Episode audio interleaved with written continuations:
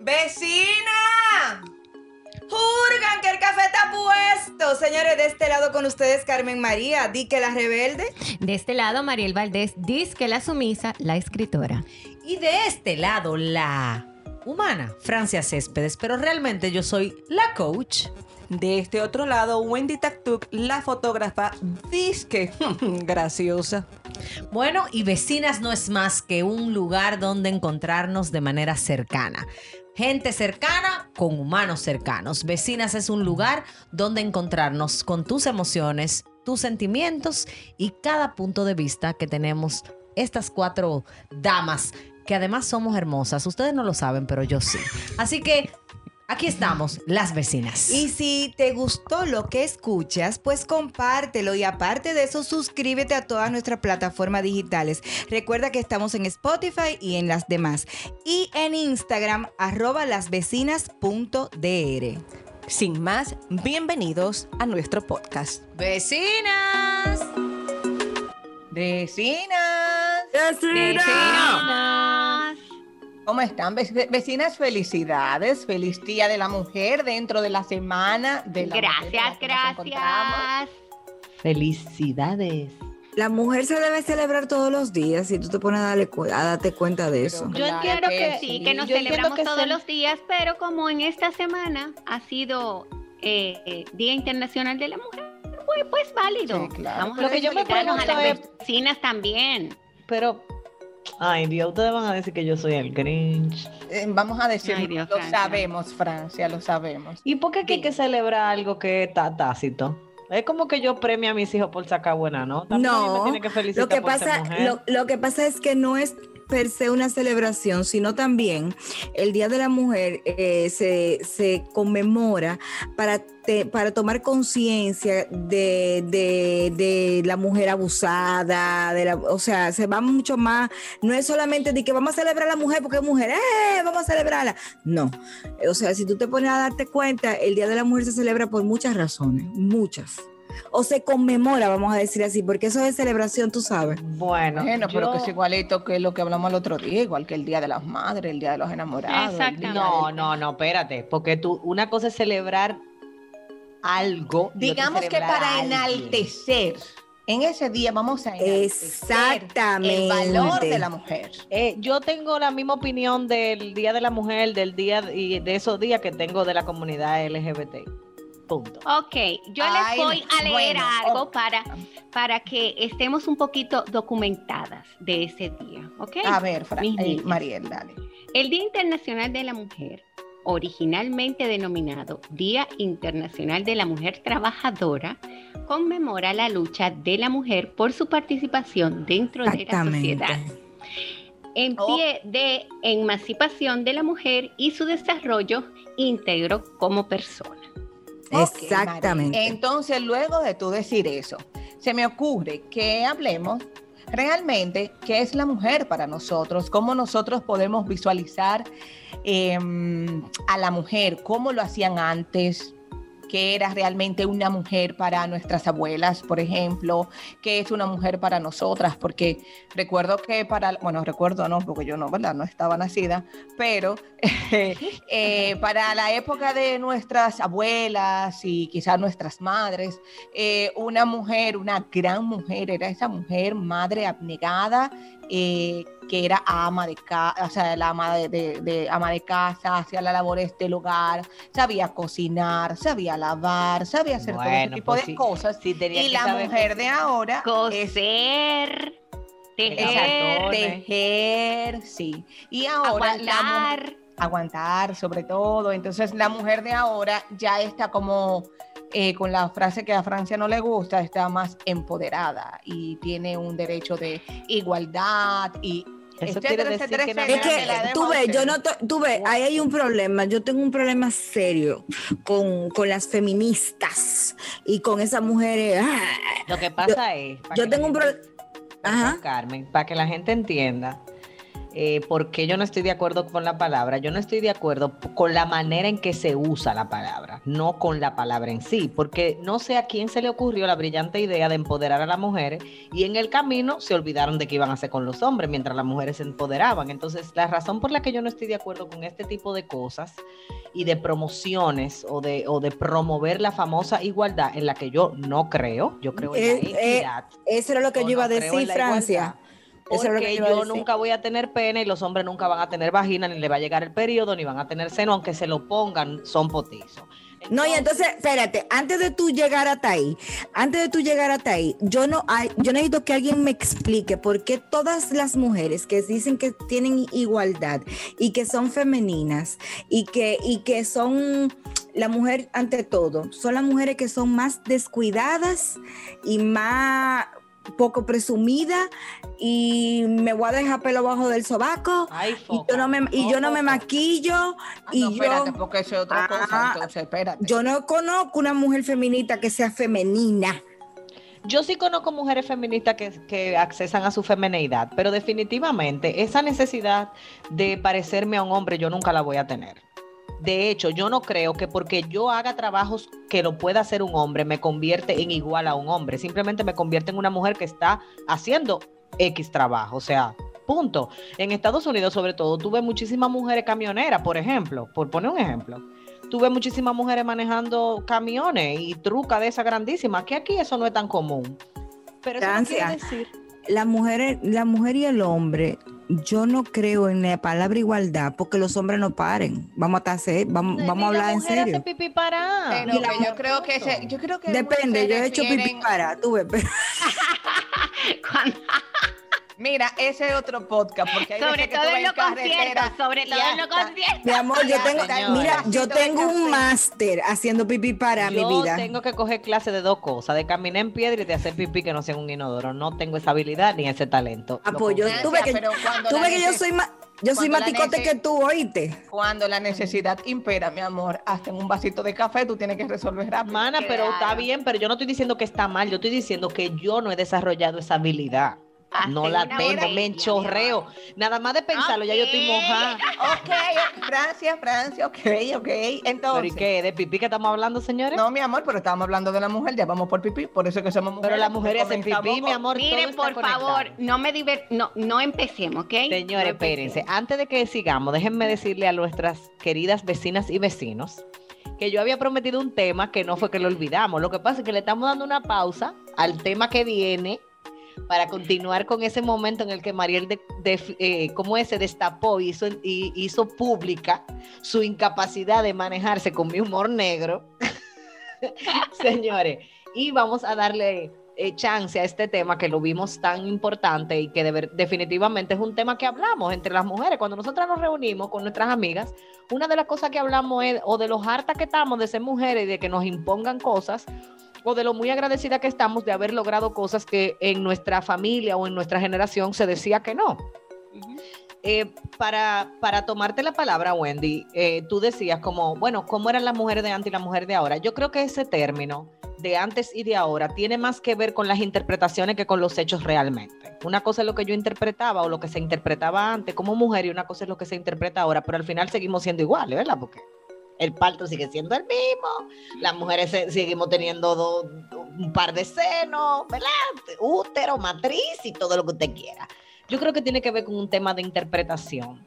Eh, desde mi punto de vista, yo vengo de una familia quizás eh, más abierta por el hecho de que mi mamá fue criada por un hombre, porque quedó huérfana siendo muy niña, entonces fue criada por un hombre, eh, y de alguna manera, eh, pues digamos que eso fomentó el que mi mamá no se sintiera diferente por ser mujer, sino que se viera retada y necesitada a hacer todo lo que hacía un hombre y todo lo que hacía una mujer y todo lo que hacía cualquier ser humano. O sea, yo no crezco en un hogar a donde a mí se me trata de una manera diferente porque soy mujer. Y abro paréntesis y digo que yo no tenía, en mi casa no hay hombre, nada más mi papá, porque nosotras somos tres hermanas. Pero en el caso de mi papá, que viene de un hogar en donde eran ocho hermanos, eh, de los cuales tres eran varones, ella uno falleció, y las otras mujeres, tampoco vi en mi papá ese tipo de como de diferencia de ustedes son hembras, entonces las hembras sí, los varones no, los varones sí, no. Sin embargo, sí tengo que reconocer que en mi abuela y en mi familia paterna hay como una, como una especie como de regla no escrita, en donde las mujeres, como tú dijiste ahorita, Mariel, tan- tienen en su cabeza la concepción de que hay que mantener el matrimonio no importa qué y aguantar todo lo que haya que aguantar, porque a los hijos hay que criarlo en una familia, no importa que la familia no sirva para nada. Con mucho respeto lo digo, mis tías, una más que otra, se han pasado su vida en matrimonios infuncionales, en matrimonios donde el irrespeto está a la orden del día, pero donde de alguna manera se les celebra el hecho de que ellas hayan aguantado, como si aguantar fuera sinónimo de, tú sabes, de éxito, lamentablemente. Y en mi caso, o sea, en nosotros como familia nuclear, dígase mamá, papá, hermanas, eh, mi hermana mayor, que fue la que sacó la primera bandera en mi familia de sí, las mujeres se pueden divorciar y salir adelante y hacer una vida, Claro. eh, de alguna manera eso como que abrió paso a, a que no, a que no necesariamente tenemos que permanecer casados, sobre todo si el matrimonio no está siendo funcional y peor, donde los hijos están siendo dañados. Entonces, digamos que yo tengo los dos ejemplos. Tengo el ejemplo de mujeres que se han quedado casadas porque sí, porque hay que quedarse casadas, porque hay que aguantar, y tengo el ejemplo de alguien muy cercano a mí que decidió en un momento de su vida simplemente eh, romper la relación matrimonial y a pesar de eso avanzar. O sea que para mí las mujeres de antes y las mujeres de ahora no hay ninguna diferencia, solamente cambia la manera en que tú interpretas tu rol, para qué fuiste creada, qué tú piensas de ti, que obviamente y que te ha dicho tu familia, porque al final nosotros somos el producto de nuestra historia. Así es. En mi familia, por ejemplo, yo vengo de una familia muy tradicional. Mi abuela era, ay Dios mío, eso, o sea, hay que aguantar. eh, la mujer siempre tiene que estar en su casa, recibir a su marido. eh, tú tienes que guardar eh, la compostura, eh, tienes que criar a tus hijos porque no puedes ser más nadie que te lo críe, sino que tú tienes que criar a los hijos. Yo vengo de eso, yo vengo de que mi abuela era muy picky con eso. ¿Qué pasa? Los parámetros se rompen porque mi mamá se divorcia y se divorcia tres veces, no una, tres. Entonces, Muy fuerte. entonces, tú sabes que en algún momento, eh, pues cuando de mis hermanos, yo soy la primera que se divorcia. Eh, nosotros somos seis, como comprenderás, somos una escuelita. Yo soy la primera que me divorcia, pero tú sabes que a mí me cayeron encima, sobre todo mi mamá. Y pues yo, ella no entendía que yo tenía que divorciarme. No sé si en el tema de que ella no quería que yo pasara lo que ella pasó como mujer divorciada. Eh, mi mamá se divorció muy joven, a los 28 años, con cuatro muchachos. Eh, ella pasó mucho. eh, volvió a casarse con un hombre maravilloso que aquí este vecindario conoce, mi tío Pun querido. Y mm, yo entiendo que cuando yo me divorcié, tomé la decisión de divorciarme, ella me atacó mucho, pero aunque me apoyó, pero yo entiendo que ella no quería que yo pasara lo que ella pasó. Y yo la senté un día y le dije, mami, tú no tienes conciencia, o sea, tú no tienes moral para decirme a mí que no me divorcie. Tú te has divorciado otra vez, tú has hecho lo que a ti te ha dado la gana. Entonces, Tú eres Mariel, tú eres ¿eh? Como tú has hecho lo que a ti te ha dado la gana, tú no tienes por qué juzgarme. Entonces, cuando ella, yo le di esta galletita así sin, sin, sin filtro, Tan, eh, tan dulce como tu voz. Así, ay, mami, yo no quiero, pero. no, no fue tan dulce como mi voz, no, créeme que no. Te parece a la Mariel del podcast anterior que se desesperó. Exactamente, en- sí, porque era que me atacaba mucho, pero tú estás segura, pero mira esos niños eh, en esta etapa en que están, o sea, este es el momento, mami, I'm sorry. Y entonces, eh, gracias a Dios, le doy muchas gracias a Dios que mi abuela no estaba viva, porque ahí sí hubiera sido un tema. Eh, porque a mi abuela yo sí que no le hablaba así como a mi mamá, gracias. Yo. Es que mi amor, Mono sabe dónde se trepa.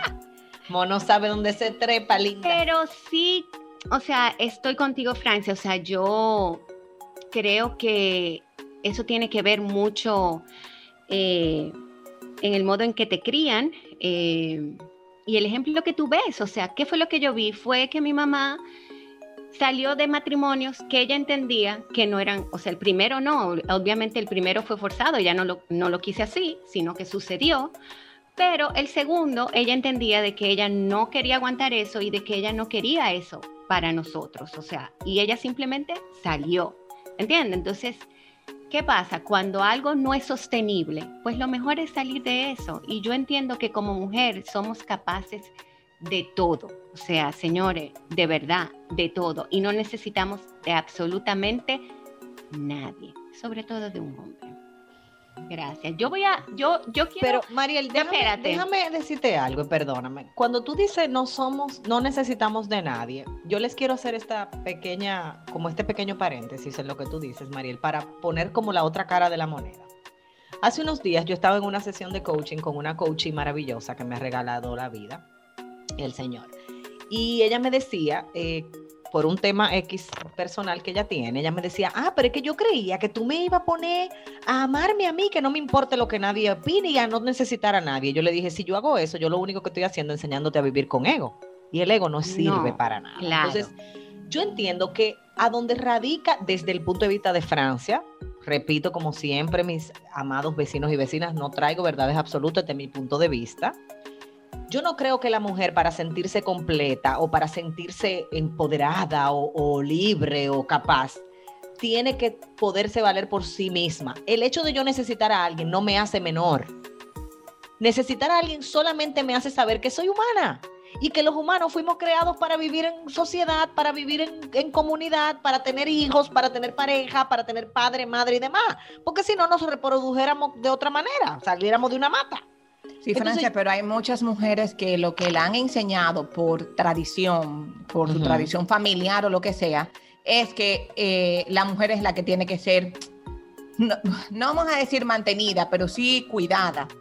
Entonces se puede tornar como rebelde la que sí tiene la capacidad de, como dice la mamá de Mariel, bueno, no funcionó, viene un divorcio, voy a echar para adelante. Pero Pero- como decía Carmen, Bueno, ¿hasta en ese sentido, no hay- o sea, porque tú necesitas muchísima gente y a, y a mi alrededor hay gente hermosa que gracias le doy a Dios por tenerla en mi vida. ¿Tú me entiendes? En el hecho de, de que uno no necesita a nadie, a lo mejor lo expresé mal, vecinas, es, sí, tú necesitas mucha, a mucha gente en ese momento.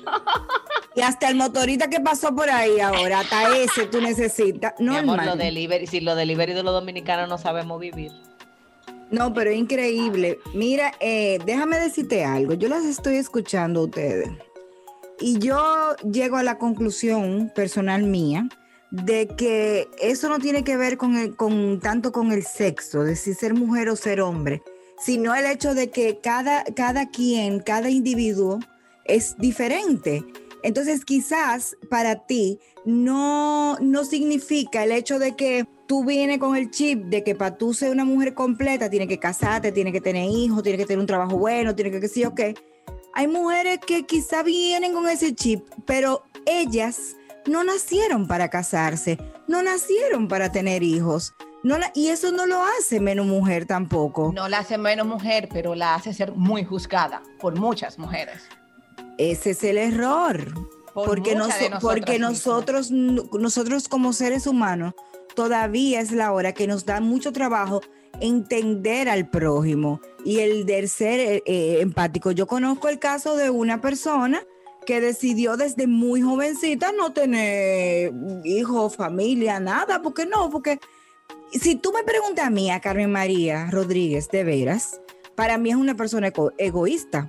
O sea, desde mi punto de vista, tú sabes, pero si tú eres feliz así, pero yo siento que cuando tú, tú eres una persona que no quieres compartir tu vida con más nadie, Mierkina, tú estás tan bien solo o sola que tú, para mí, eres lo que eres un egocéntrico egoísta de la vida. De la, de- Espérate, de- sabes, espérate, ahí, Carmen, que tú voy- sabes que yo no estoy de acuerdo ahí. No estoy de igual- acuerdo. pero, pero Igual señores, yo. es, es lo que le digo, o sea, es mi forma de, de verlo. Porque a la hora que tú dices que es un egoísta, ya tú le estás juzgando. O sea, Claro.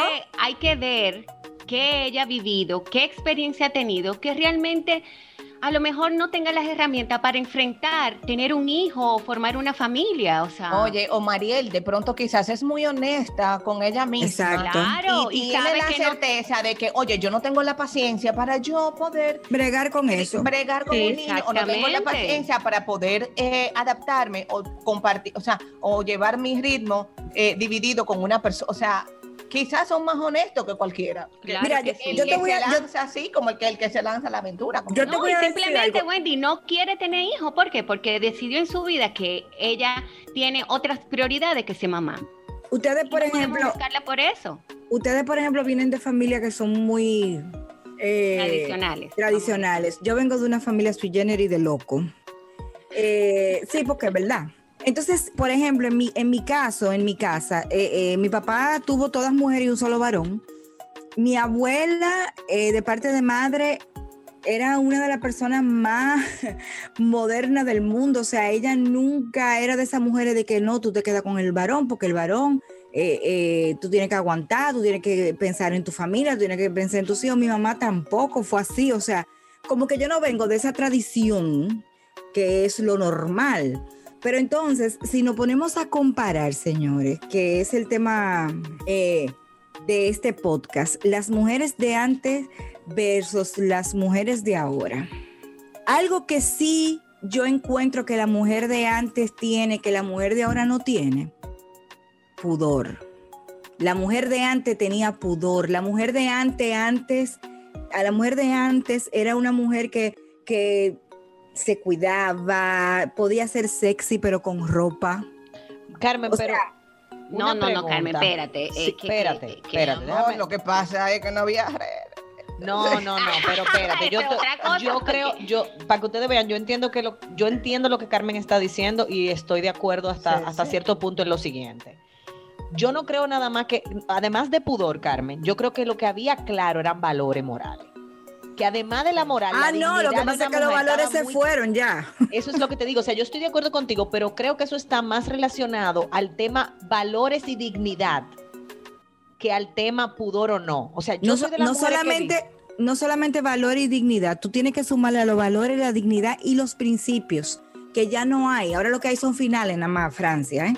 Claro, pero es lo que te digo, al final los principios son las prioridades de vida, por lo que tú riges tu vida. Entonces, digamos que entra en el mismo, en el mismo paquete, valores, principios, dignidad, moral.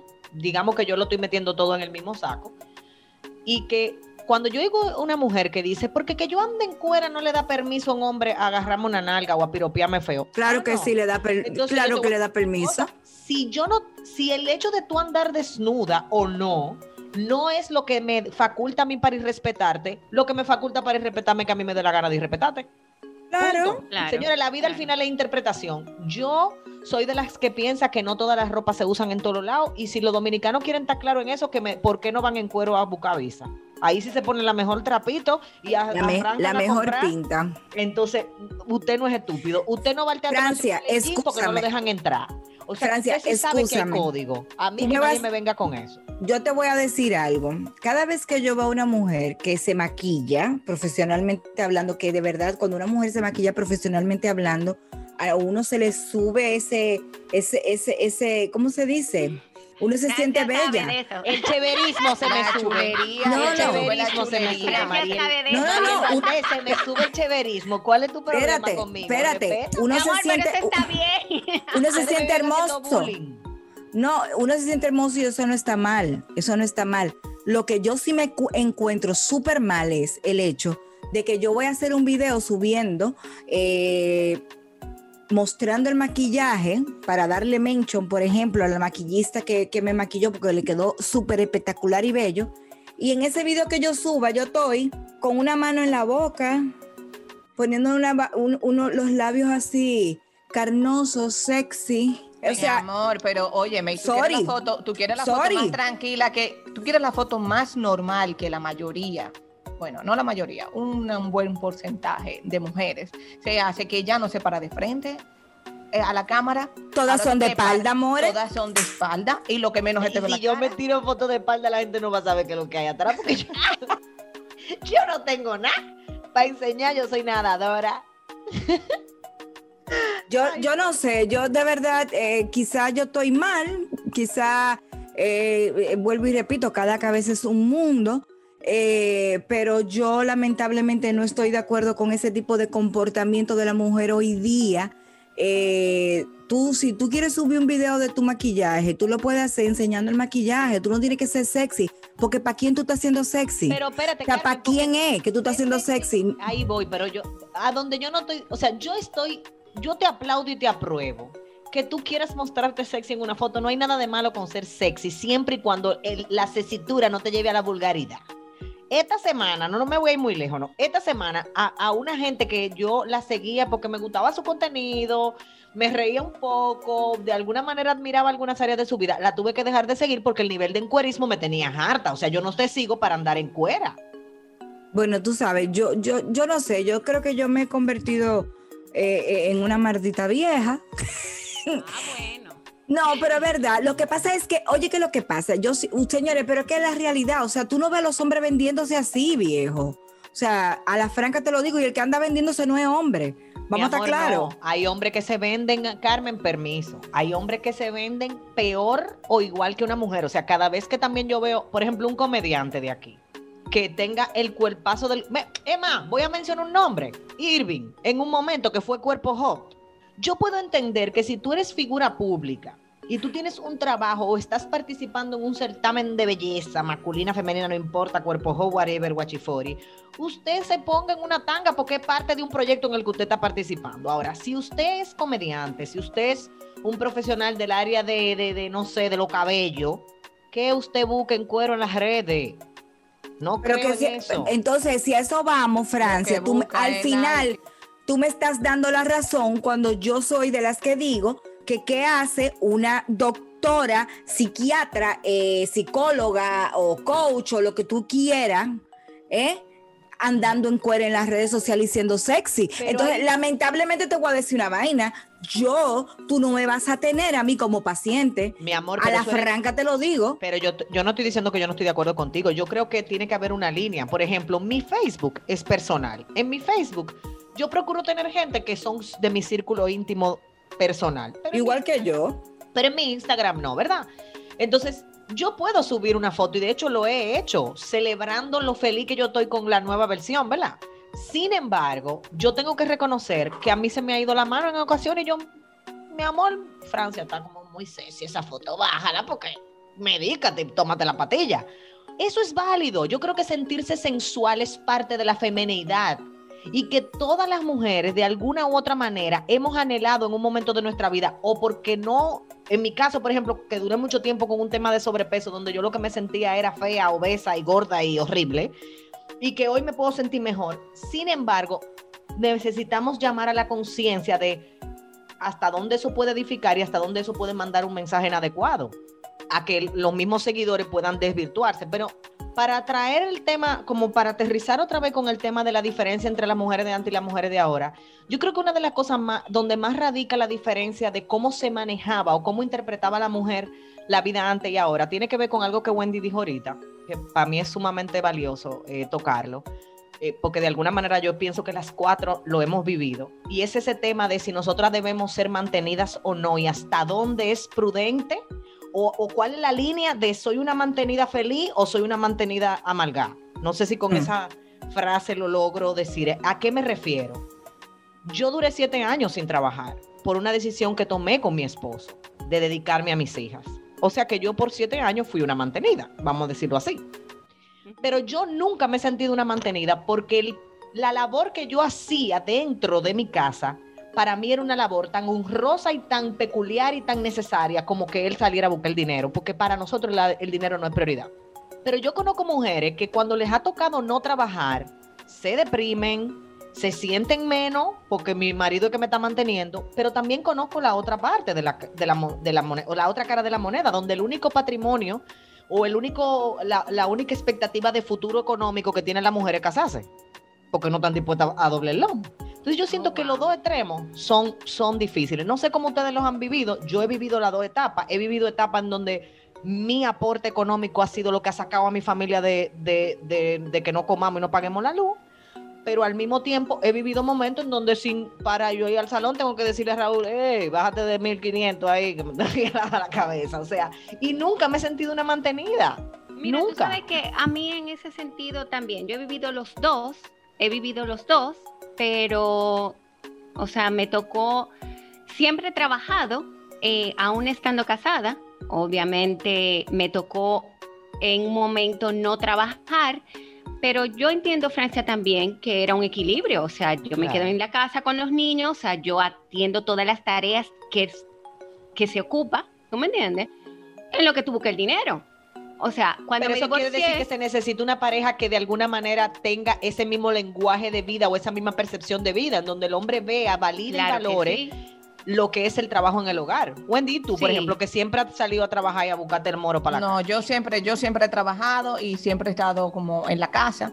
Eh, ay, se me fue lo que iba a decir ahorita. Eh, lo que pasa es que me quedé hablando y me vino a la cabeza, o sea, como mucha gente y muchas historias de hasta cuánto uno puede eh, como soportar, porque hay gente que mm, soporta, o sea, como tú dijiste, mantenida sopor- Eh, como, bueno, yo estoy aguantando, vienen de esa escuela en la que tienen que Sí. aguantar, pero yo estoy aguantando, pero estoy cómoda porque estoy en la casa que, que yo Vivo en soñé, una jaula de porque oro. estoy Bueno, haciendo, tengo Yo conozco mucha, mucha gente así. Entonces, eh, como que muy fuerte, tú ves, en mi caso, o sea, eh, no, mi amor, a mí no me allante.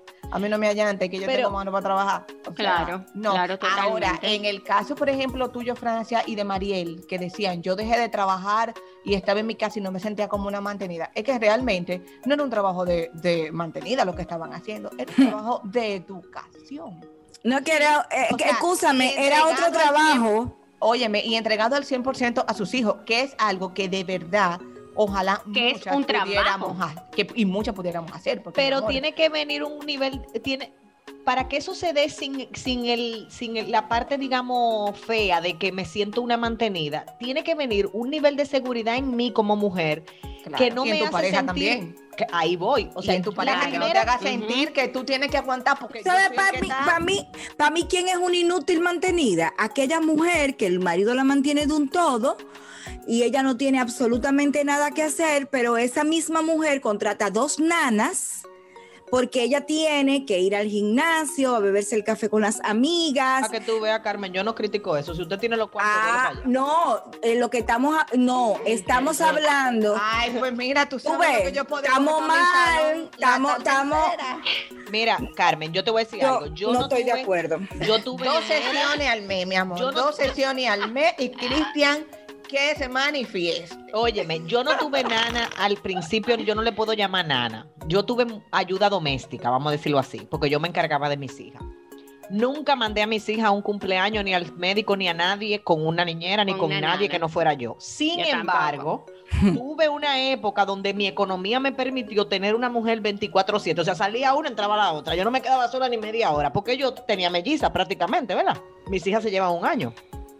Y yo tuve la, la posibilidad de tener una gente que me pasara el agua, que me lavara, que me planchara, que me limpiara, que si la muchacha se hacía pipí 30 veces. Es que tú, tú te estás yendo para otra vaina, Francia. No, pero yo te voy a decir una cosa. Yo te estoy hablando de personas que yo cuando iba al pediatra con mis hijos, quien estaba en la, en las, en la, sentado en la, en la, en la sala de espera, era la nana con el bebé, llegaba la, la, llegaba la, la, la, la señora Ajá. vestida de, de gimnasio, toda maquillada todavía, y ella se le sentaba, que lo vi yo con estos ojos, y se le sentaba y le decía, y entonces, eh, ¿qué le diste? ¿A qué hora fue que tuvo fiebre? Porque ella no sabe, ella no sabe. Carmen, de yo su te hijo. entiendo, yo te entiendo, pero es lo que te digo. Tiene, yo, yo Vamos a entiendo. calmar los Pero mira, Carmen, es que para creo no que- desvirtuarnos del tema, por favor. Creo que ella, creo que No ella empiece, no es Mariel, no menos empiece. mujer. Creo que ella no es menos mujer porque no se dedica al 100% a su casa.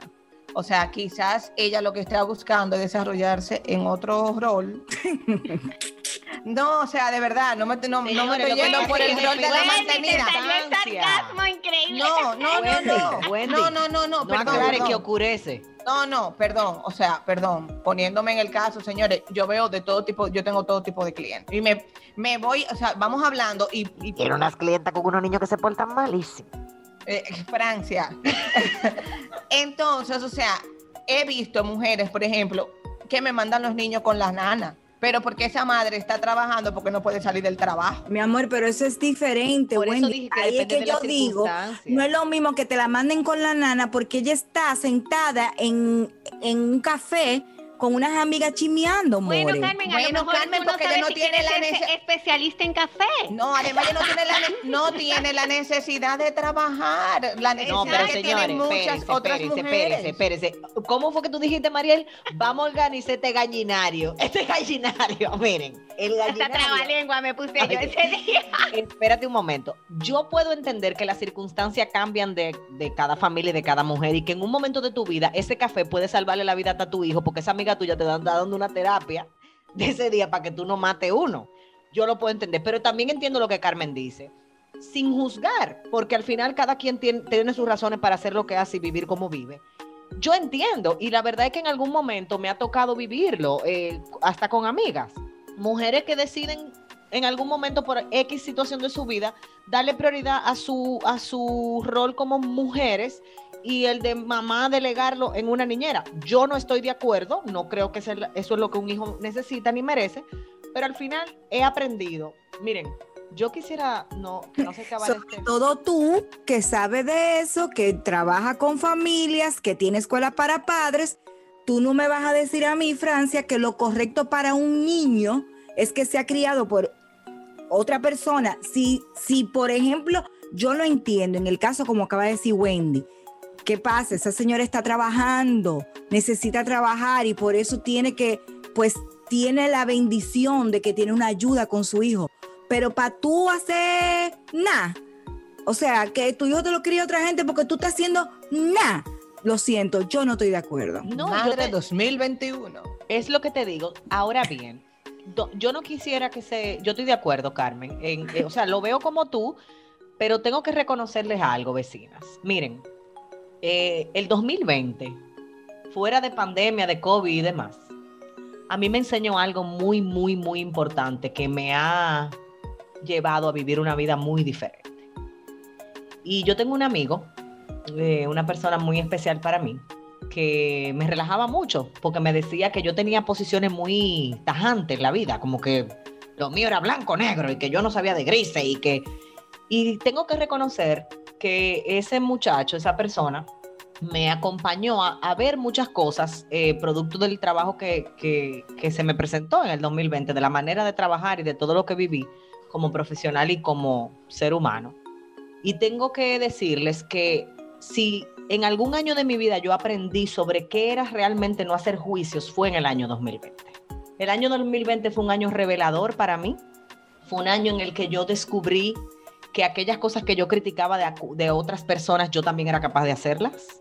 Que aquellos errores que otros habían cometido, yo también los podía cometer. Que la vida no era solamente del color que yo la veo. Yo recuerdo que le dije a mi mamá una vez, es que lo diferente somos nosotros, o sea que lo que estamos mal somos nosotros. Porque se repetía tanto lo otro que lo que yo vivía y lo que yo pensaba y como yo veía la vida, que inevitablemente eso me llevó a un despertar. Y he hecho el compromiso conmigo misma y con Dios y con mis hijas y, con mi familia de vivir una vida de genuina aceptación. Por eso es que ustedes me oyen tanto decir la palabrita que a ustedes les gusta, de aceptación no implica aprobación. Porque el año 2020 me reveló a mí de qué yo estaba hecha, cuáles eran las áreas de mi vida como mujer en la que definitivamente yo tenía que ocuparme y ponerme a trabajar, cuáles eran aquellas áreas como individuo, como ente, persona, olvídate del género, en las que yo necesitaba ocuparme, pero también me llevó a ser sensible hacia la manera en que yo veo la vida de los demás. Y reconocer que cuando tú estás viendo a alguien eh, solamente mirando lo que, lo que falla, en lo que falla, los defectos, tú estás viviendo desde el ego. El ego es aquella cosa que te lleva a siempre buscar el error. El amor propio, cuando tú te amas realmente, tú eres capaz de como así mismo tú te amas, reconociendo que tienes defectos, tú vas a poder amar a los demás reconociendo que tienes defectos. Y que a pesar de eso, tú eres más grande que tu circunstancia, tú eres más grande que esa circunstancia y tú puedes amar y respetar a esa persona y chancearla, para hablarlo en buen dominicano. Entonces, yo no sé cuál es el rol que cada uno de nuestros vecinos y vecinas ve del rol de ser mujer. Yo no sé cómo has vivido tú. Pero hay una frase con la que a mí me gustaría como ir bajando. Aquí están tirando como unos tiros, vecina. Yo no sé si ustedes lo están oyendo, pero bueno. Las mujeres que han cambiado el mundo nunca han necesitado enseñar otra cosa que su inteligencia. No es necesario sacar un escote, no es necesario mover las chapas. Con que tú seas capaz de mostrar tu capacidad de sobreponerte a la vida, de estar por encima de cualquier cosa que pase y sobre todo de tener un amor por ti que sea genuino amor propio, no, no ego disfrazado, yo pienso que realmente, como decía Mariel ahorita, podemos lograr lo que nos proponemos. ¡Wow! ¡Aplauso para Francia! Vecinas. Vecinas. Bye, bye. Nos vemos en el próximo. Hasta siempre.